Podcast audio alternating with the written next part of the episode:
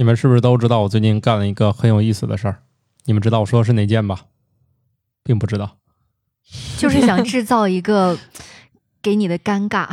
宇宙的终极答案，生活的最终答案。无需定义生活，漫游才是方向。给生活加点料，做不靠谱的生活艺术家。生活漫游指南。对，好尴尬，因为干这事儿知道人也不是特别多，但是至少你们都看了哈。非要在播客节目里显摆显摆。哎呀，哎，你看你这个说的这件事儿吧，然后在听友群里也已经说了，嗯你还要再显摆一期，这不是显摆，确实是聊别的累。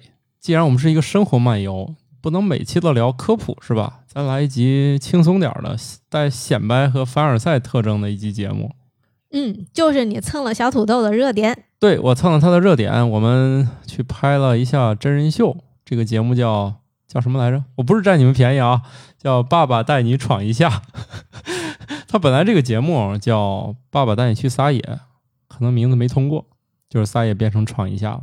好吧，不管怎样，我是刚刚出演了真人秀的半只土豆。大家正在收听的节目叫《生活漫游指南》，我们这集不聊科普了，生活漫游一下。来，嗯，我是离娱乐圈很远，只有姐妹在相关的这个行业里面工作过的巧克力爱巧克力。啊、我是离哎呀上了电视的土豆老师，大土豆和小土豆，嗯，家最近近家特别近的邻居，感冒，不一定，可能巧克力老师家还更近点儿。但是说在电视上见过，然后还见过活的真人的，是吧？嗯，这是我第一次。你先跟大家铺垫一下前情吧。是这样的，这个就是现在大家可以在每周六晚上七点，那个叫金鹰卡通的电视台上就可以看这个栏目了。七点钟播到八点结束吧，一个小时。爸爸带你闯一下，这节目是啥呢？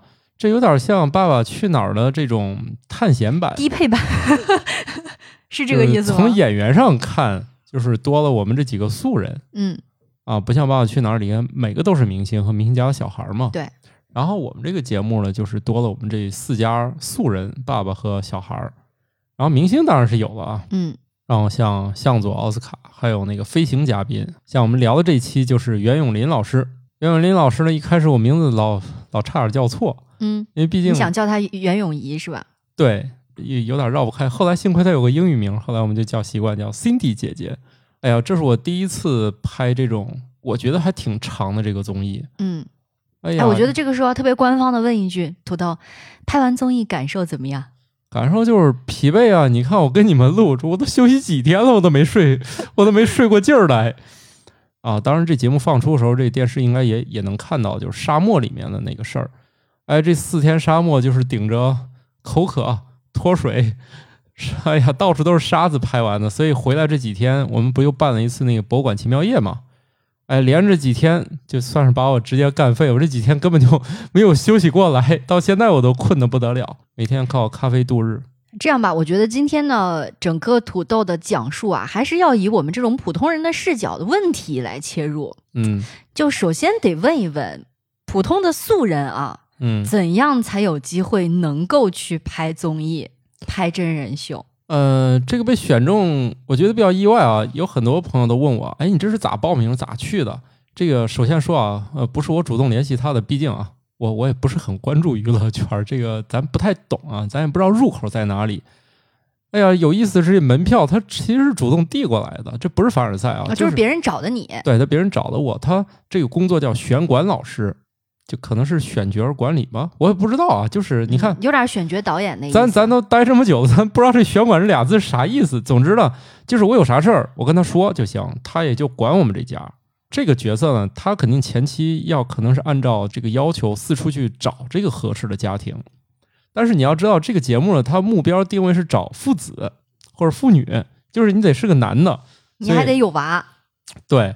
但是呢，他也不可能打着这个微博，他从头到尾翻一遍你有没有娃，而且很多人他根本不晒娃。嗯我晒，但是极少。之前其实我可能一个月都不一定晒一回，他就给大家就海量的发私信，然后后来这不就认识这位玄关老师了吗？他说：“哎，我得到的最多回复就是我还差个孩子，我还差个老婆，就是等于说他有很多无效的沟通。他从抖音可能有快手吧，还有微博等等这种社交媒体平台是他的主要目标对象。哦不知道哎他们是不是先去，比如说微博什么的拿用户数据，他没你想那么高级，他肯定也是在就是他所就这么需要的，筛选，那还工作量挺大的呀。对他就是在他需要的领域里面就找嘛，他觉得谁合适，找到蛛丝马迹，觉得你怎么怎么地，他肯定有一个节目的一个选人的一个标准嘛。但是不知道为什么在土豆的描述当中啊，我感觉这个负责选角的这些工作人员啊，不是很认真嗯，不是像极了海王，广撒网，他就是广撒网，然后看能，捞上来什么样的这个鱼虾是吧？还真是。所以这这位玄关老师最后是负责我这一块儿，他说还还挺开心的，因为他报的我最后选中了，对他来说哦，就是说他其实筛选了很多个候选名单，然后要报送到上面，最终来敲定。对，因为这个过程我后来才知道，其实他一开始只是问我要了一些简单的，问了一些简单的资料，嗯，他也给我发一个资料，问我感不感兴趣。一开始我觉得我也没想到这事儿这么复杂，我就说去呗，就偶尔上个电视，也不是没干过这事儿啊。没想到这是一个巨大的工程。一开始要完资料之后就没信儿了，我其实没信儿算了呗。接着后来就管我要一些补充资料，补充资料完了又要了补充资料的补充资料，后来就要的越来越多，就是视频啥的。哎，我说哥，我真没时间了，反正我就这么多视频了。你让我什么妈妈举着摄像机给我们俩再拍一段父子对话，这个我们不是不想配合，是妈妈也不下班，是吧？在互联网公司，她也不下班。我说我呢也忙的要死，我说真的拍不了，就是我把我们家仅有的一些我跟他对话的花絮就发给他了。然后他后来再要更多资料的时候，我就不响应了，就是我确实弄不出来了。他要的东西确实可能在他看来很有用，但是我真的拍不出来了。然后我说呢，可能这事儿吧，人家觉得那我这个就放弃了吧。然后呢，他就说就选中了，选中我内心其实也没什么波澜。我觉得上电视就是你过去摆两下，然后说点话什么就结束了。嗨，我真是低估这件事儿的这个难度了。没想到这真的是好复杂、好复杂一件事儿。我觉得那个电视台的工作人员就在想，哎呀，我不是看这个小孩这么漂亮的份上，我就我才不会找这个方脸的男的呢。对，光头。我觉得方，头我觉得也是。我还问他了，我说是不是就是看上我们家小朋友？他说也不是，因为一开始人家说这个话很勉强，也不是。哦，对对对，没有斩钉截铁说不是。他说一开始还是要筛选父亲的，毕竟你当爹的也不能完全不能表现。然后呢，从这些差不多顺眼的爹里面再找孩子，可能是我认为他他是这么想的。但我觉得在你们家肯定这个这个成本比较低倒置的。比较低，就一开始想放弃了，后来觉得我们家小朋友长得比较好看，要不这个家庭再抢救抢救吧。抢救一下，对，所以我就很幸运的成为这四组家庭中的一个。另外这几个爸爸，我觉得挺有意思啊。有两个爸爸其实有过综艺的以前的体验，但是他们自己没有上过镜。就他们之前好像参加过一个叫《小巨人》的，就是自己家孩子参与过综艺，但是爸爸本身没有参与过。对，这爸爸只需要把小朋友领过去就行了，然后交给啊就是该拍的就弄就行了，就自己没上过镜，但是他应该在旁边整个旁观了所有的拍摄流程是？旁观了。问题是在于我也旁观过呀，之前史军拍那个 湖南小镇故事，，对，那个也算是比较大的制作了，嗯还有李健啊、季连海啊，我也去了呀，围观全过程。嗯，那我我哪知道活儿这么复杂呀？当时我就是不觉得这个事儿跟那个是一个体量的，结果去了之后发现比那还费事儿。因为之前陪史军去假装助理嘛，反正就去了嘛，就是所以那个还是挺快乐的。那这个我想是父子节目，这能难哪儿去啊？不就有小孩儿的节目能累到啥程度啊？可是，一般不都是有小孩的节目，大家会比较头疼吗？因为小孩的行为有的时候不可控啊。但是又不是我头疼。啊，也对，对呀、我就想着不就把小朋友带回去不就行了吗？哎，结果我的天哪，这就跟朱峰老师说的，这不是活人一般能干成的活儿，我真的差点要干废了那几天这。样来说说吧，就是你之前的几次拍摄去了哪些地方，然后你觉得让你最崩溃的点是在哪里？大概这样说，你崩溃，我们真的 get 不到。就是首先呢，是带着轻松的心情上路的，嗯，也买了一堆什么各种各样你认为要用到的衣服呀、装备啥去了，就发现，哎呀，第一天的任务，你们猜是啥？就是走那种叫天石滩，这个在杭州临安，它有一个地方叫龙门秘境，然后这里面它有那个叫所谓的一年石瀑，它大概就是冰川运动形成的嘛，就是大小石头就是斜着堆下来，然后像是瀑布一样的姿态，对对，但是比瀑布肯定坡度还是要缓很多的嘛。嗯但是那个坡度其实非常大，真给一个那个角度坡，人肯定上不去的。所以它是石头，你可以攀爬嘛。当时给我们领到那儿的时候就晕菜了，说这玩意儿也爬上去，大家就觉得像我们这种家庭肯定上来就放弃了。因为哥们儿肯定是由于第一次踏上旅程，新鲜劲儿没过，来一句我行，真猛。然后确实是那么高，他跟那个谁来帮我们那个袁咏琳姐姐，就一直在帮我们家这小朋友前面开路找路，再往前爬，挺争气，竟然爬上去了。我反正累够呛，我都想放弃了。那个第一天就狠狠的教育了我，这不是来玩的，因为《爸爸去哪儿》咱都看过嘛，嗯，不就是条件艰苦点儿是怎么的？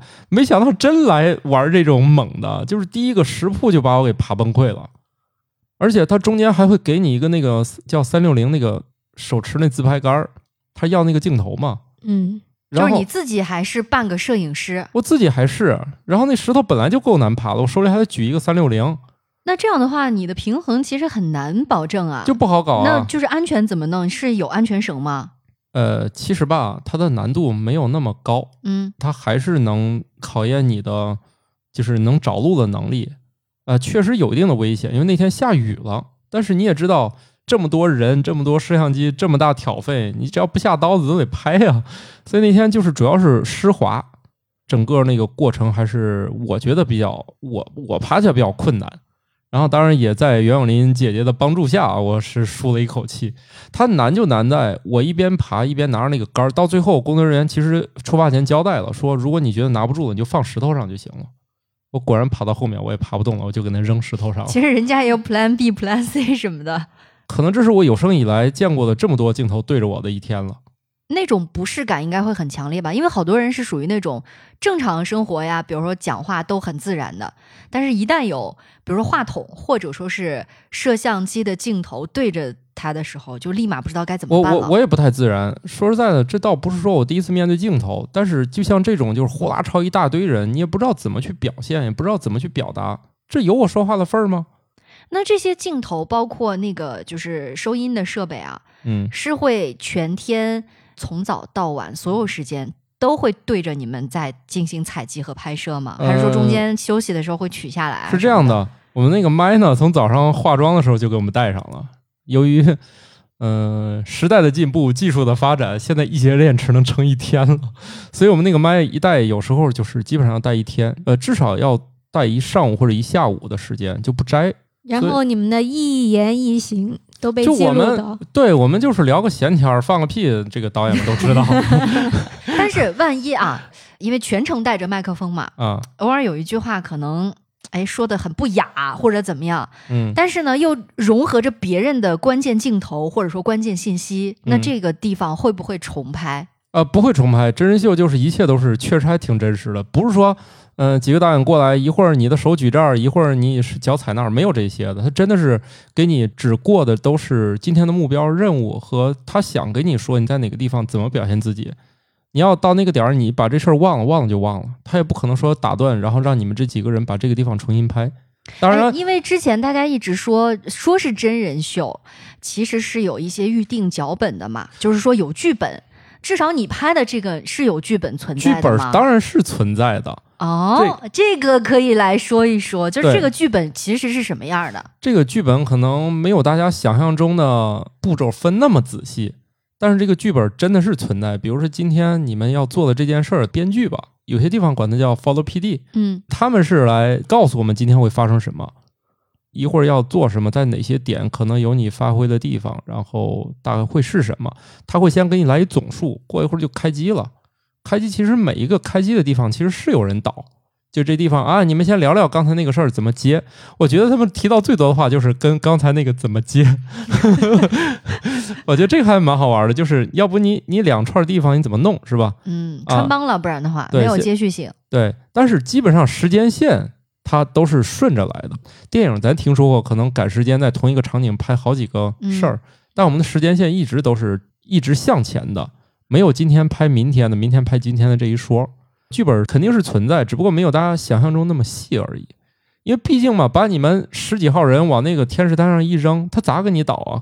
有爬得快，有爬得慢的，他没办法导说谁第一个上，谁第二个上，他就没有办法，一切都是说就会自然发生。那你看，你们就是出现在镜头里面的团队大概是十几个人，包括艺人和参与节目的爸爸和小孩儿。对，那服务你你们这十几个人的拍摄这个综艺前前后后参与的工作人员大概规模能到多少？我觉得乘三到乘四倍吧。一个人首先要有一两个镜头，还要拍大场景的，还要拍航拍的。你想，除了那个操控那个拍摄机器的，还有一堆收音音频老师，嗯，然后还有一大堆的那个编剧、保障人员。就是我们这些人乘三乘四可能都保守了，我觉得好像所到之处没有一就去乌泱乌泱全是人，就乌泱乌泱全是人镜头那一侧都是人。对，哎，所以就是这个事儿，一开始我也有点摸不着头脑，特别是在第一集的时候，不知道哎，我应该在什么时候表现或者怎么地。对呀、因为你在镜头里面呈现的是你跟这个小团队的互动，嗯但事实上你真正在现场被拍摄的时候，你的对面是有一大群人的。对，但是其实啊在，现实生活中其实是不会有这样场对景。那你究竟应该表现是在哪些人前的你，就我觉得挺难的。是，但是我还是那种比较能做自己的，只是不熟悉这个事儿而已。但是我说话聊天什么的，就跟导演说：“哎呀，操那麦克风，我听你们说话我都累，你嘴都不带停的。嘴碎的特质在这一刻得到了淋漓尽致的发挥。我倒不是由于这个镜头前，我确实不知道怎么发挥，就是我不知道这地方有我说话的份儿没有。嗯这儿我能不能插句嘴？反正那就一直叨叨吧。对，就是有些时候我确实不知道我怎么说，而且他那个镜头其实一开始搞不懂，就比如说他在那头拍你，你不能背对着他，这样的话你说什么他也没法用这个那如果。导演嫌你话太多，会闭麦吗？啊，这个我这个他管不着，就是他们只管去收集，但是可能最后剪辑的时候再说，是吧？对对，就是他们就是只管收就行了。嗯我就了解一个细节，他们说我们光把时间线对齐、素材对齐就对了一星期。哎，那还有啊，除了这个剧本之外，既然你要组成这样一个团队去拍综艺的话，其实每个人的在镜头当中呈现的功能都是不一样的，包括在节目里的功能不一样，就所谓的有人设，对他就是有人设你是什。么什么担当嘛，对吧？我我感觉我就是那个搞笑担当，特别尬的担当。那几个家庭我，我可以简单说一下，就是双胞胎那一家，因为他们平时就练攀岩呀什么的，就身体素质比较好，嗯所以他们家就很容易，就是说在这些体育运动当中发挥出他们的特长，让他们很容易完成目标。就中流砥柱型的，对，然后上海这一家的爸爸本身就是帆船运动员，所以小孩的体能也没问题。嗯剩下的这个女孩和我们家主要就是那个弱鸡担当，但是我们家属于弱鸡中的战斗机，因为毕竟人家女孩都上二年级还是三年级了，她嗯体能确实是还可以嗯，只不过在一些任务当中，她遇到困难可能会有情绪上的问题。我们家这倒没啥情绪上的问题，就是说放弃就放弃。所以我觉得我给大家的印象就是躺平，所以他们后面每次觉得要遇到很困难的任务的时候，他们都说这次老姚完了，但是没有人怀疑我们家小朋友完了，就是所以，家长比孩子先放弃的这种，对，所以你看第二集，我觉得我就是开始出现这种就是无厘头担当的特质了。他就是要为每个爸爸设定嘛，就是突出你的这个特点嘛。嗯像我们家就是说放弃就放弃的，之前看过有一些综艺啊，就是有人会总结嘛，就为了好看，嗯我们说既然有剧本、有故事，对吧？有这个故事线，嗯，那肯定是要在人之间去制造一些所谓的冲突出来，对或者构筑一些哎新的故事情节出来。对你们的这个综艺里面会不会有？就是你当时的情况可能是一种状况，但剪辑完之后，你发现哎怎么不一样了？好像我突然跟这个人怎么有矛盾了，或者我跟这个人怎么这么好？有这样的情况吗？呃，这个目前没有看到，因为啥呢？我觉得就首先我们这个四个爸爸相处很愉快，虽然我们第一次见面儿，第一集拍的时候互相还有点放不开，嗯到第二集的时候，我们就已经开始玩梗啊、打情骂俏啊，这几个男的就开始搞这些了，所以就第二集就放得开了。所以就是父亲们之间没什么矛盾。我我瞎猜的啊，嗯可能是编剧们比较失望的一点，这几个爸爸怎么不打起来？其实打起来我就有新的故事点了，可以拍更多精彩的镜头了。对，第一集有点平淡，就是嗯我觉得是啥呢？第一集的情绪担当肯定是那个女孩嘛，因为她爬那个就是比较艰险的地方，她哭了。就这个有意思。反而是那些一溜烟上去的，他可能没啥事儿啊。然后像我们家小朋友也也是，他竟然就就完成了，所以这事儿没什么波澜。反倒是第一集，我觉得情绪上最有意思的琢磨比较多的，就是两个小朋友打起来了，嗯，哭，然后去误会。我觉得这个肯定是中间有误会、有冲突的，其中的一方就是小土豆，是吗？对，因为你说这咋安排？这剧本也不能写这个，说你们两个小孩打起来吧，剧本反而打不起来了。打不起来了。所以第一集这个就我觉得，你看演绎的中流砥柱是吧？他虽然全集也没怎么说话，但是跟人吵起来又误会了，那这个他就会露脸。嗯，但是因为小朋友啊，我们经常说在那个幼儿园的时候吧，就是这个年龄阶段，嗯，他就是会莫名其妙跟小朋友突然之间就哎不高兴，我就不跟你玩了，第二天又和好如初，就他情绪变化其实特别快，自然的造就这种冲突其实挺容易的。问题是但有没有就是成年人之间啊什么的，这个我觉得因为比较难一点嘛。说一个幕后的事儿吧。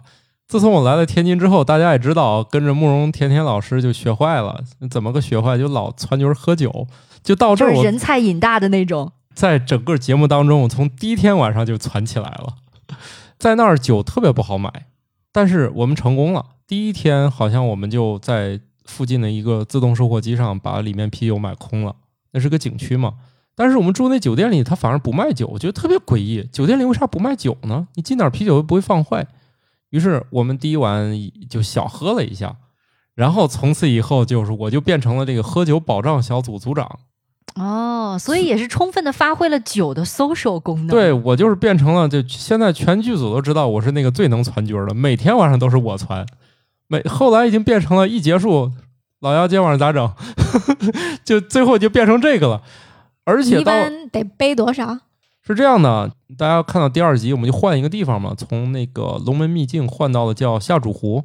这俩地方都有个问题，叫外卖都好几十公里。嗯，啊，第二个还好一点，你可以点小龙虾、啤酒，但是他送货要一个小时，所以等我们拍完回去都太晚了，喝不成。我就问酒店老板：“哎，给我搞点酒。”老板说：“这都十一点了。”我说：“是啊，那走吧，咱去把隔壁那家超市敲开。”然后他去隔壁把一个老爷爷愣是把那个屋给敲开，然后进去弄了件酒出来。我觉得老爷爷好无辜，这都几点了你还过来买东西？然后他们剧组那小哥就是我们那个玄关老师说，其实我们比你们回来的早，我们想去，人家都拒绝了我。他们想买点零食，然后拒绝了。然后像我这种，估计老板是听见我要买酒，觉得这个人不好拒绝。今天晚上不好惹是吧？对我要买这个，老板说那走吧，我带你去给那个敲开。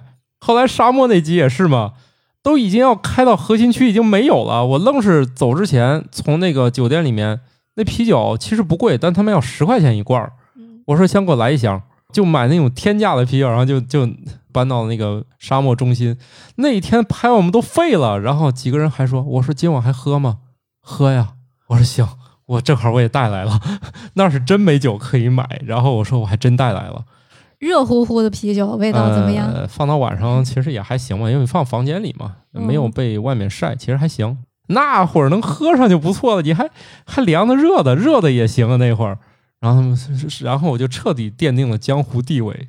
那有没有因为这个呃而给你多一点镜头？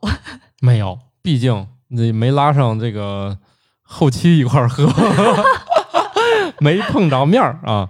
镜头多少这咱干预不了啊，但是跟这几个爸爸，我们几个相处的特别愉快，嗯所以我估计只要不出什么大事儿，嗯。这后面可能很难引起我们几个的冲突。哦，但是我，哎但是我觉得还有一种可能，啊，就是你们几个都喝多了。都结束拍摄才能喝呀，我们不会在镜头前喝呀，哦，镜头前喝酒的也不能上对，不能播，不能上，所以嗯每天我们都是结束以后才喝的，所以这些根本也没有在录，所以我就觉得想后面看我们四个打起来可能性不是特别大，目前相处还挺愉快的，没有为任何事儿就发生什么分歧，而且暂时来说，编剧老师想要在你们之间制造什么矛盾呐、想什么故事点、矛盾点就比较难。他现在还是想挖掘就是父子之间的问题和小朋友之间的问题，但是现在小朋友也一团和气，哎，但是还有一个呀，就是加入的艺人，对吧？他也是一个变量吧，算是，因为他跟小朋友其实也是陌生的，尤其还有飞行嘉宾这样的情况，对。他们会着重琢磨于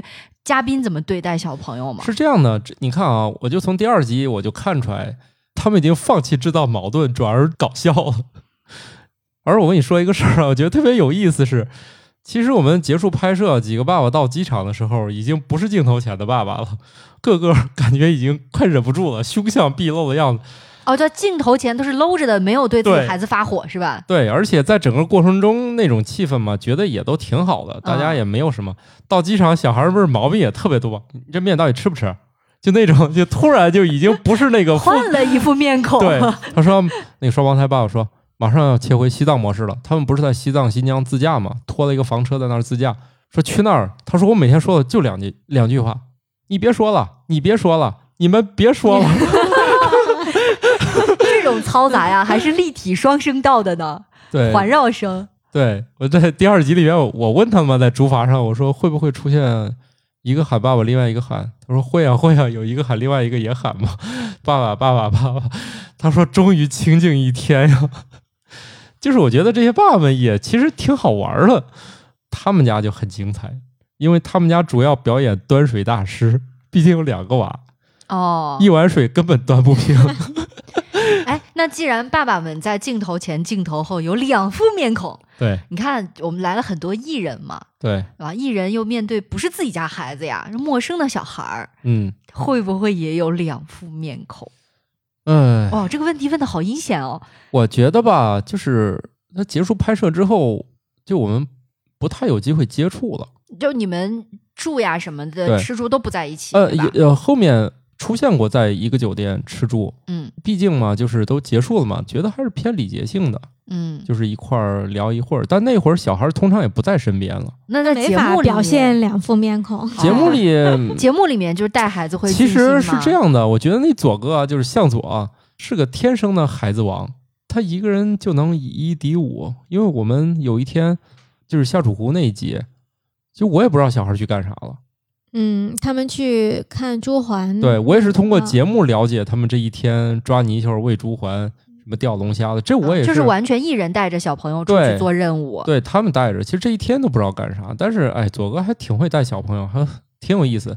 然后那个袁咏琳姐也特别喜欢小孩儿，也是一路上就是照顾什么的。我觉得整体来说，好像他们能来参加这个亲子节目，肯定是有预期的嘛，嗯，肯定是觉得要么就是小孩难带，要么就是爱带小孩儿。他们表现还都蛮超出预想的，而且其实他们在生活当中还都挺厉害的，也都是各种什么烧饭达人、带娃达人。虽然我第一次接触和大牌艺人一块儿合作，但是其实感受还是蛮好的。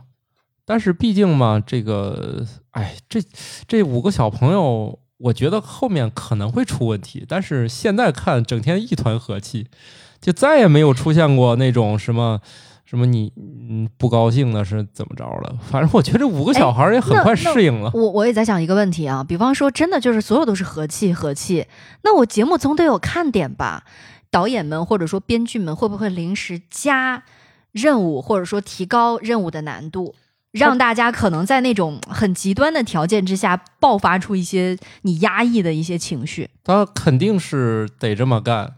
首先，他给你布置任务一难，你不就忘记了镜头的存在？你这个人也相对自然一些，嗯，你就忙着克服眼前那石头，我怎么爬上去了？很多人暴露的就是他比较自然状态，毕竟那石头你也不能演的演表情一脸轻松，然后呼哧呼哧往上爬，这这 太咱假了，这个。对咱正常人主要是做不到，咱嗯体能不支持，不像人家练过，可能能演出那一副很轻松但是很努力的，但是咱不行，咱努力就是努力的样子，所以他难本身就是就是想这样，而且其实我们第一集里面。一堆爸爸做饭，大家可能看到那个魔性生火那个镜头了，就是左哥还有那个汤圆的爸爸，他们在那儿打火，真的是用打火那个东西餐巾纸给点燃以后，把火给引燃的，那个步骤特别难。第一天晚上其实给我们布置的做饭任务超难，就第一天所有东西，因为大家也没有见过，也不适应。当天那个做饭拍了很久，就是整个时间很长，但是我们四个就第一次配合，我感觉就是完美的。什么有有切的，有配的，有炒的，生火的，还有去扎帐篷的。我感觉第一天反正爸爸的任务感觉没有达到他们预期。我们在那儿吃饭聊天儿说的，本来可能导演希望看到大家手忙脚乱，然后一地狼藉，什么都干不成，灰头土脸。，对，要我然后没有想到，哎，还井井有条的。就跟网上的段子是，如果危险不存在，爸爸自己就是危险。是就这事儿吧，我觉得他们没成。其实我们四个好像第一选角有问题。这就是选角有问题，这几个太文艺了，也不打起来，也不是说我今天我就得做饭，你就得干啥，都没有，好自然分工结束了。我说我做饭，那个说那我生活，那那我去搭帐篷呗，各干各的。哎，但是我觉得这个也挺好的，就播出之后吧，也让爸爸们都卷起来。就以前那种自己本身的存在就是个危险的爸爸，就得哎掂量掂量，对吧？你看这个电视上素人的爸爸们，他们干啥都行，做饭也行，对吧？你想想，运动也行，对然后户外的生存经验也行。你呢？你一天在干什么？对吧？对，我觉得这对爸爸们来说不是一个好事儿，毕竟我们这点是真都做到了。嗯，你想想，敢答应这种父子节目，一个人带一星期娃的这种事儿都敢答应，这能是一般的爹吗？我这点真不吹啊，不是每个爸爸都敢说，现在给你个任务，这一周你一个人带娃。我觉得一般爸爸根本都不敢答应，听见这个任务都尿了。所以啊，卷起来，卷起来，很好，对很，好。所以这一点我一看，去那儿一看，每个爸爸都降得住自己家娃，就这一点，上街上你抓四个爸爸，你能问出这么高的几率吗？这点我还是骄傲和自豪的。妈妈呢？妈妈本来就已经是超人了，妈妈对 对啊，不应该向妈妈致敬吗？向妈妈致敬吗。但是妈妈总觉得，好像这娃交到爸爸手里就不是一个人了。我确实也觉得这带娃有啥难的？我就想起来小的时候，就碎发比较多，扎辫子其实有困难的，需要一些小技巧。然后我妈那个时候就会用各种各样的方式来扎出那种好看的发型。但是呢，有一段时间我妈外出学习，就留着我跟我爸了，对吧？那嗯，我不能每天披头散发的去幼儿园吧？这个任务呢，就交到了我爹的手里。然后我爹扎的那头发呀，就只能说是跟鸡窝似的，我都不忍心哦看。那我知道为啥我们带起来觉得这七天也算轻松了。嗯 没有带小女孩儿，呃，只有一个。不是什么样的发型都不用自己弄啊。哦，有化化妆妆师师是吧？对，而且我们还配的还有叫床老师。晨晨起床了，陈哥起床了。算了，今天我掏出杀手锏，喜羊羊看吧，小猪佩奇看吧，啊，就开始放啊，这个也不行，重新放。陈哥起床了，就感觉吧，这个拍儿童节目特别心酸，毕竟你这个演员对，就是一个成年人低三下四的管一个小孩叫陈哥。就是小孩节目嘛，你又不能让他不高兴，你又不能打他，又不能骂他，你不能对他有情绪，就只能说就哄他起床，就觉得好难啊。不容易，不容易。那你平常怎么叫自己家孩子起床？故技重施一下不就行了吗？嗯、为什么要搞既然有人？分摊我的工作，你也不给他们任何提示的是吗？太坏了！我天哪！主要是啥吧？我们平常那点儿，你大概叫叫他也起来了。问题是我们每天起床点儿都不一样，有五点多起床，有六点多起床，还有七点起床的。我们每天、哦不规律对吧？我们这个去了之后，首先体力劳动比较大，嗯，其次起床点儿根本不固定，有时候晚上后半夜我们拍到十二点多才回去，回去都一点多了，小朋友都回去都都没拍完，他都睡着了。对，就是大家聊着天儿，他已经在怀里睡觉了。他刚要把饭弄到嘴里，他突然把勺一放，到我怀里直接睡着了。累到没有力气吃饭。对呀、大家可能见过，就是综艺里面完成一件事儿有一个小采访，见过那个吧？啊，后采拍完那个叫天使滩的，当场就是我们俩放在一个镜头里要后采嘛，想问一些感受，哥们儿直接都没有应答了，编剧问他任何话他都答不上来，就是不说话了，脑子已经放空了。当场就石化了。然后一看这镜头拍不下去，那编辑说：“那给他摘出去吧。”裁的我两个镜头也没用上，可能觉得也没意思，就就嗯过去了。然后那天晚上吃饭，就勺子一扔，直接睡着了，根本不管不顾，才不管有没有镜头了，睡着了。说起来吃饭啊，就是之前因为我也看到有些人会有质疑嘛，真人秀，比如说现场有一个做饭的任务，什么在野外生了火，搭了灶台，做了一桌子菜，其实现场没吃，而是去酒店有另外一桌吃的，是这样吗？呃，你们说那个可能是条件比较好的剧组，我们这个还是会吃一点儿的，因为啥？呃吃一点儿，还是说真的就是像当真吃饭一样，做完首饭就先吃？首先，我们做饭是当真的，由于我们拿到的任务是真做饭真吃，所以第一天晚上我跟那个汤二爸，我们俩真的是这个合起力来做了一顿很丰盛的晚餐。当然，袁咏琳姐姐也过来做了糖醋排骨什么，其实都是大菜呀、每个人都拿了几道大菜出来。嗯别看就给那会儿时间，但是由于生活小哥给力，然后我这边切配也还行，就那天晚上我们做了几个大菜出来。结果呢，发现这个拍摄当中有一个问题，你是想吃，但是你也没有办法大嚼大咽。所以第二集里面，你看拍的每个人都是夹菜的镜头，他没有使劲拍一个人嗷嗷嗷嗷在那吃的镜头。为什么没有办法大嚼大咽呢是因为是很在意自己吃相，还是不是我们倒是使劲吃啊，那镜头拍是拍的，不好看肯定是，我猜是不好看。他去演几个人夹菜是热闹，在嘴里面一直嚼，那肯定不好看。觉得不太雅观。这镜头肯定有，你想那摄像机他就一直盯着我脸拍啊，他肯定有这镜头啊，嗯那为啥不用呢？他肯定不好看啊。哦，所以吃我们也真吃了，而且也确实觉得自己弄半天也饿了。就拦着不让吃，可能都不行。对，第一集拍的时候要拍露营嘛，露营和做饭，其实天都黑了，我们的确出发前垫吧垫吧，但是也没吃特别好。然后结束之后呢，我们也都是啤酒啊，什么弄点小零食啊，夜里也会稍微再来点儿，然后也会给我们安排一点晚上的晚饭、夜宵什么哦，的。那就是你们自己做的那些，其实是在镜头前吃了一点儿吃了一点儿，啊，但是由于情况所迫，没有吃完。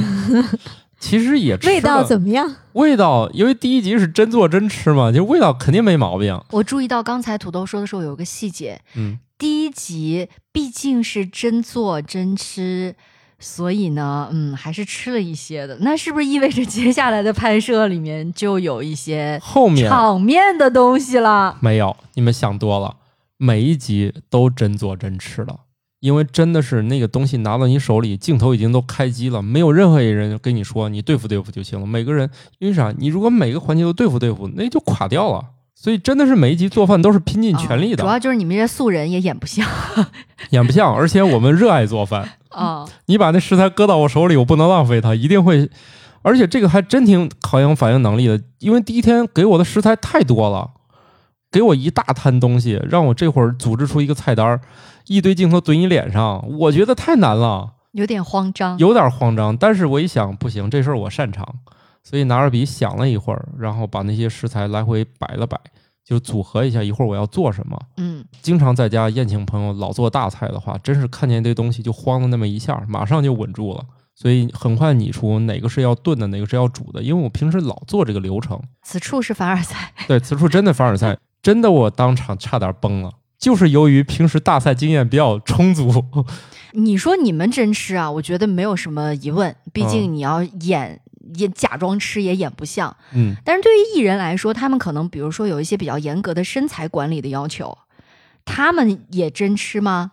你你想想那个菜，它那么个摆法，面前就这三两个菜，他吃一会儿能怎样？都饿到那会儿了，吃点饭怎么了？吃几口也不会有没毛很大影病，响就没没毛病。就是我们做的菜吧，食材有限，也没没什么不健康的。我倒是觉得，就是第二集里头，就大家做鱼那个，嗯我还挺佩服的，有大的有小的，然后去鱼鳞，然后去鱼肚子的那内脏什么的，那些都是他们动手，包括袁咏琳他们，我就觉得好佩服这小姐姐挺，佩服的。袁咏我琳老师是肯定不敢拿、啊，就是拿鱼去去鳞啊，什哦么去内脏这种，我觉得我操作不了。做饭这件事儿，奥斯卡老师升华了，这大家看到了吗？嗯，他过来说有什么可以帮忙的？你看，作为一个资深厨房爱好者，肯定第一件事拿一头蒜啊，是不是？扒蒜小哥，对，所有的来帮厨，第一件事都是扒蒜。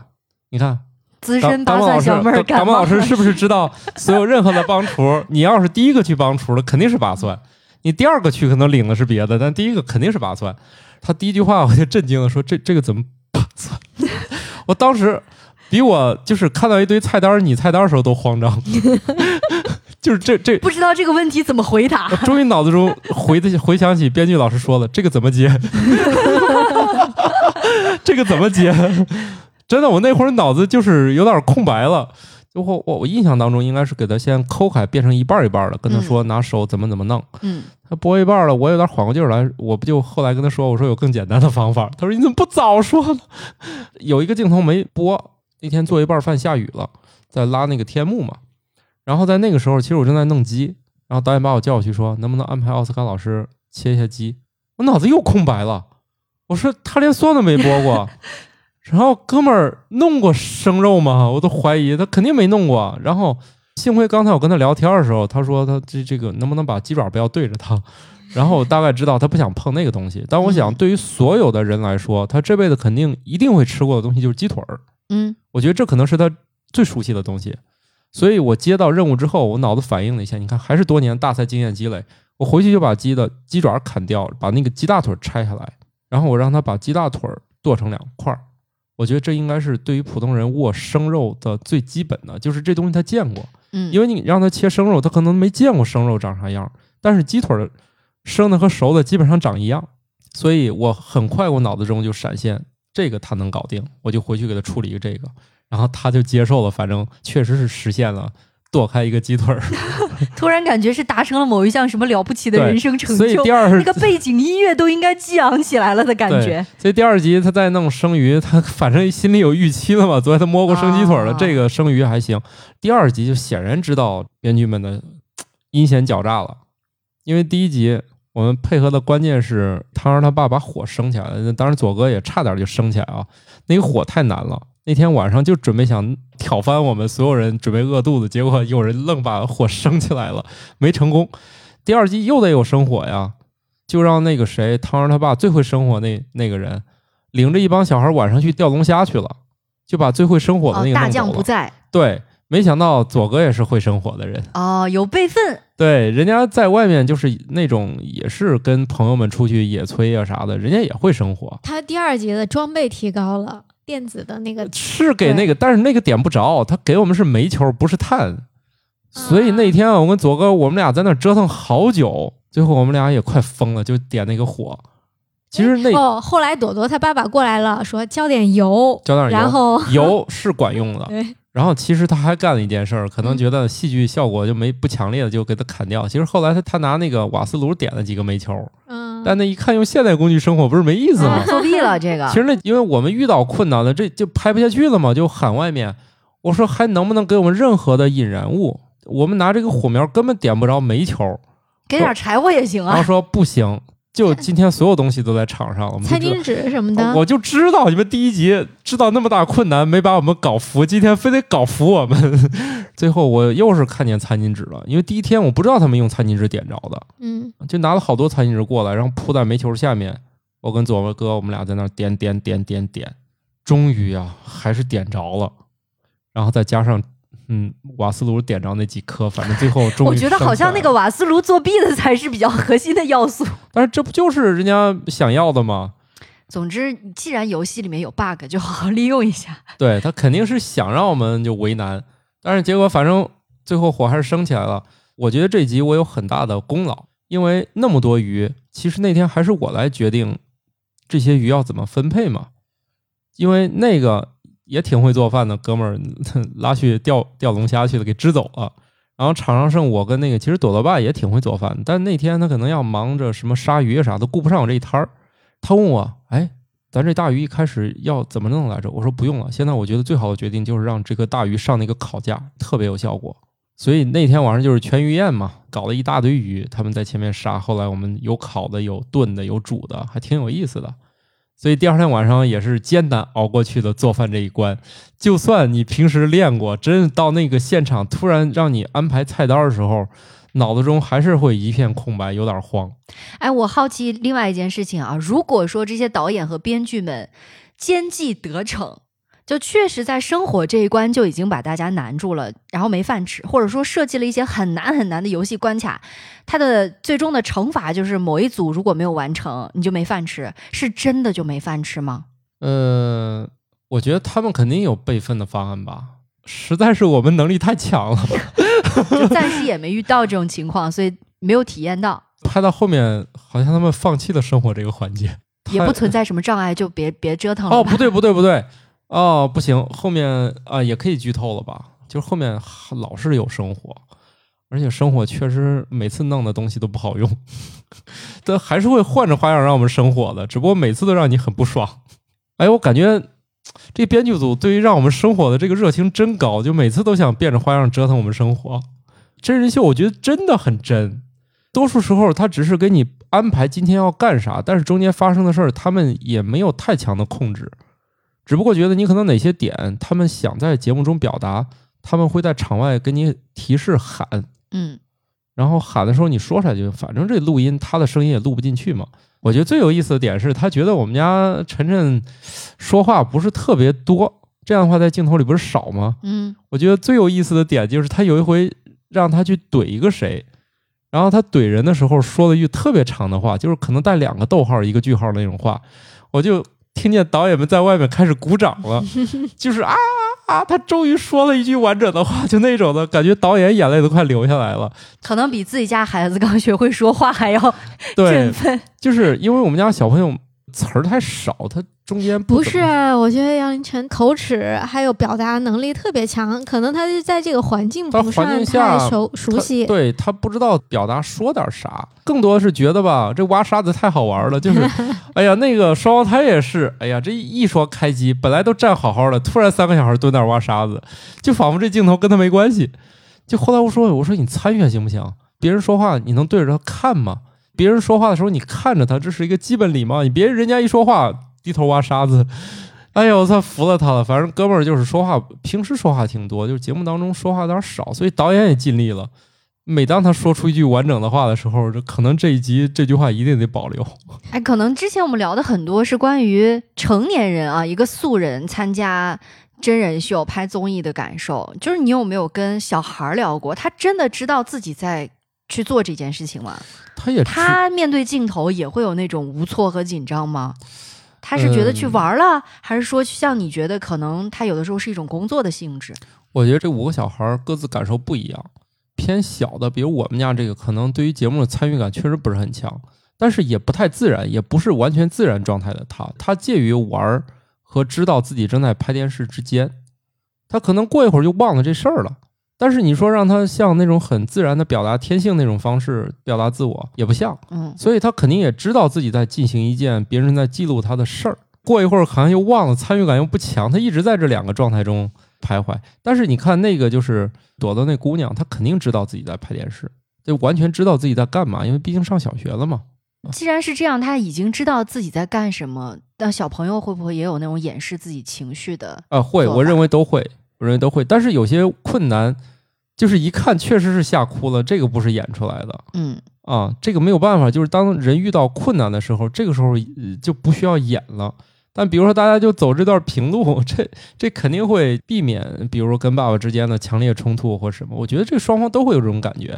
在亲子之间留有了最大的余地。对，在机场的时候，我就觉得一副我忍你很久的样子。我觉得小孩内心可能也在感慨说：“哼，这次出来装的跟什么似的，回家就跟妈妈告状。对，就是爸爸终于有一种我忍你很久了，你今天再这样，马上要切回回家模式了，你你不要再给我瞎蹦跶了，就这种感觉。啊、我觉得是这样的，毕竟平时嘛，教育小孩不可能一天就闹腾成这样，还能忍住和不发颜悦火。色是吧？对，其实小孩的情绪是不太在乎摄像机的，他觉得现在我不开心，或者现在我要崩溃了，或者现在我怎么地的，会有我就不在意，管你多少摄影机。对，管你多少。摄影机，我这会儿我该爆发的时候就爆发。所以嗯这个时候后面我觉得主要是拍爹跟小孩之间的事儿了，因为大人跟大人之间看你们能装多久。就是 对，但是他不是那种你们两个就是在什么事儿上那种小冲突，是这个事儿本身带来的困难带来的冲突，让你们在路上溜达，啥事儿都能憋得住。那给你让你们爬个山头，出现困难的总会出现，就是他们想要的。对情绪，毕竟咱不能理解那个导演和后期都怎么想的。嗯，但是我觉得啊，看电视就是一门看热闹不嫌事儿大的艺术。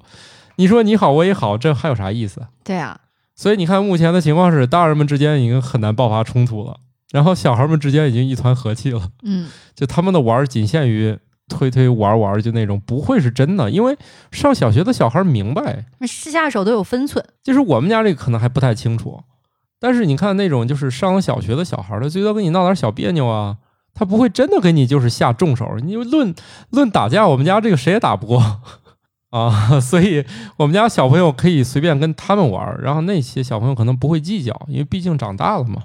毕竟嗯有些家庭的理念是谁要犯我就就照死里打的家庭，躲避犯人是吧？对，你要敢招惹我，警告无效，我就动手。真的不是那种家庭，什么一出现事儿就就往后退呀、什么和气的。反正这几个爸爸，我看个个都不是这样教小孩儿的。我是觉得是就应该这样，但是后来就没有再发爆发什么冲突，一看就是自己人嘛，推推打打，小孩们也能明白这不是敌人，就是这个综艺现在应该是拍到中段，对吧？嗯，快到中段了吧？嗯，啊，然后播出还算是在一个早期的一个状态，对吧？？对，拍摄包括现在已经播出之后，你觉得整体的收益大吗？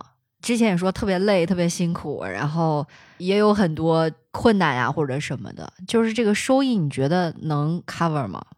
没有什么收益啊。问题是，就是我们参加这个节目，不但没有拿到任何的劳务，每期我还大概得倒贴个两千块钱吧。因为你想，他也得让你自己准备一些衣服，虽然最后不用。特别是你后面拍到你觉得这个条件比较艰苦的时候，比如说一想到每天都是日晒，就忍不住买了一些防晒的东西，也很也挺花钱的。然后去了之后，你总得打个车往返机场什么的，这些费用什么的乱七八糟还挺多。但是你说收益，我觉得吧，首先我觉得跟这几个爸爸，我觉得是这个相处蛮好的，我觉得这个是个收获，是吧？收获点人也是收获嘛。最有意思的还是我参加这个节目最原初的那个想法，家长还是挺有义务带小朋友出去见见世面的。就是让我上这个电视，我兴趣肯定没那么浓厚，不是特别好这一口。重点就在于他第一呢，就是记录了小朋友一些故事，然后呢，我跟他一块儿去上这个综艺，小朋友也出去见识见识什么叫拍电视。不是很多小朋友能在六岁之前就能见到什么叫做拍电视。一帮阿姨围着他，一会儿叫他起床的，一会儿梳头的，一会儿这个化妆的。这个事儿他虽然可能不是很明白，但是他一定会留下很深的印象嘛。他每天都是负重啊，每天腰上别一个那个就是那个麦的那一套东西，其实非常沉。对于他来说肯定沉，对我来说是勒。对于小孩来说，他又不能勒太紧，所以那东西老是来回跑，有时候跑前面，有时候跑腰边儿嘛，就特别沉。其实带一天那个东西，我觉得对小孩来说肯定是负重。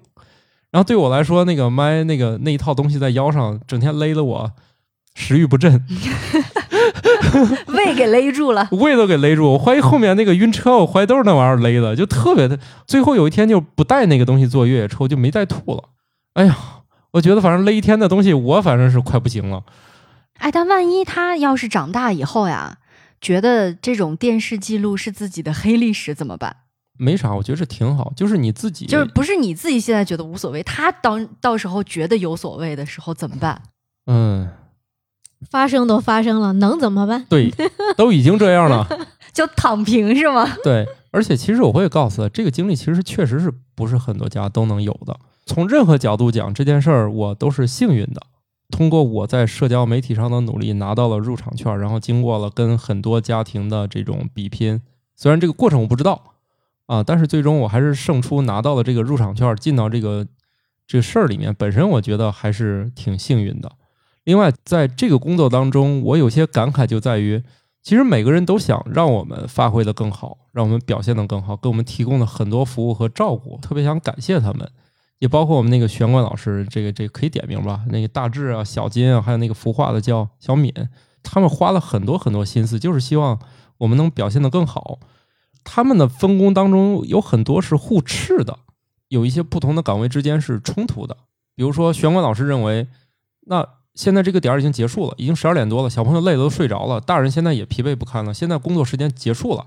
然后结果这个时候，编剧老师跑过来要对一下明天早上的戏，因为他明天早上接触不到我了。然后呢，他们之间就爆发了激烈的冲突。一方认为工作结束了，你不能再继续了；一方认为那我的工作也要继续。然后我就觉得这个场面还是挺感动的，就是就是每个人其实都想让我们家就更好，但是他们的出发点不一样。哎呀，我我觉得反正感谢每一个岗位的人，所以工作是不易的呀。虽然你们的目标是一样的，但是每个人眼里他的职责是不同的。他的职责是让我们休息，那个职责是要让我们明天表现得更好。所以这个工作流程安排的还是有问题。不是工作流程安排的有问题，它的复杂程度决定了你安排不好这件事儿，以及我认为是他们的责任心在促使这个矛盾的爆发。啊、我能理解编剧那边可能就是说，看了你们今天一天的表现以后，他有一个总结的，他不是总结吗？他是安排第二天的。他第二天早上一大早嗯被人安排去另外一件事儿了，于是从今晚睡觉到明天我跟他会合的中间，他必须把明天的事儿跟我对一遍。那这个其实还挺好理解的呀。我觉得就是流程安排的没有问题。跟那个所以我什么？所以比如说啊，这怎么交代这个事儿？他是他被安排到另外一个场地做一些准备工作。那比如说你们早上起来还有化妆的时间，对吧？用视频的方式或者打语音电话的方式来交代，不一样吗？所以有趣就在于这一点，就是如果你身处在这件事情之外，你觉得怎么讲都合理。但是我身处那个现场，我就知道这件事儿，他们每个人做出的都是目前他能做出的最优解。哦你以为的那个明天早上的视频就不可能。啊，就我们想的太好了，把现场的那个状态就是。我在那儿，我也知道他们这个矛盾是不可避免的会爆发，因为事情就是安排不开，因为那儿哪有什么信号让你们明天早上视频啊？而且明天早上你有没有起床？他那会儿手头可能编剧们在开会，他没有时间给我打视频，他们可能夜里也不咋睡觉，所以个个都是超人永动机，第二天还能给我们盯一天。哎，那你有打听过他们的收入吗？嗯，我不太了解，但是从我目前的感受上看，这可能是一个年轻人用爱发电的行业，就他们是热爱和喜欢，可能不是冲着收入来的嗯，啊。哎，所以今天也是注定一个充满了正能量的收尾。对，哎呦，我围观的全过程，只能感慨这事儿太 复杂了。所以感谢每一个人嘛，然后我们后面假如还有其他的节目花絮，我们有空了再录一录啊。披露一些内幕。好的吧？嗯，那就是如果听友有关于素人拍摄综艺、拍摄真人秀有什么样的问题，欢迎与我互动。对，提出。你的问题，然后我们下一集就再录吧。编剧老师跟我说了，我们这个节目没有播的时候呢，你就不要瞎说啊，不要透露太多。就是只能慢慢的披露，对，所以我们可以攒大家的一波问题。对嗯，必须是先播出后后后录我们这些节目。到哪去看？再打一波广告吧。其实他那个观看还真的挺有意思的。第一天晚上我们就没看成，因为不知道哪儿播，后来找了好几个平台。我总结一下啊，如果你在电视上周六晚上的七点金鹰卡通，它是一个上星的卫视啊，这个是最方便最快。但是对于很多人来说，看电视也不方便。那么问题来了，移动端怎么看？就是你必须下载了一个叫做芒果 TV 的东西，找到直播，然后你就能看。如果你等这个节目结束以后你再看，回看回看就是叫麦吉 TV，哪两个字？麦是麦子的麦，吉是口字旁一个吉祥的吉，这字可难打了，大家试一试啊！实在不行换手写输入法，反正我自己真的找不到。所以呢，各位听友如果听到了这期节目呢，可以贡献一下收视率啊，嗯然后顺带看一看土豆和呃小土豆长什么样。啊，这个时候我觉得啊，就是我没有让他叫小土豆，就是我认为他就是他，他是晨晨，平时大家可以叫。其实这个事儿上一开始还商量一下，就是很快大家就熟悉了，就叫晨晨。于是我就升级为晨晨爸。其实我觉得他更多的叫小土豆是沾了我的名字。那我觉得小朋友有自己的名字和自己的人格，我可以给他衬托当绿叶儿，所以我就叫晨晨爸爸了。好看晨晨和方脸的方头的晨晨爸长什么样？有何表现啊？对谢，谢晨晨的颜值，嗯，一定不会让你失望的。好的吧，有关于这个节目的更多内幕，那就且听下回分解吧。拜拜。拜拜。感谢各位听友收听《生活漫游指南》，我们有一个公众号《生活漫游指南》，欢迎订阅。同时呢，您还可以加入我们的听友群，只要打开微信添加朋友，搜索“生活漫游指南”的拼音全拼，就可以添加管理员了。管理员会把大家邀请到群内，和我们众多热爱生活的听友们，还有我们的主播以及嘉宾聊起来吧。节目的福利还有很多，欢迎加入一起讨论。感谢收听，下期更新，不见不散哦。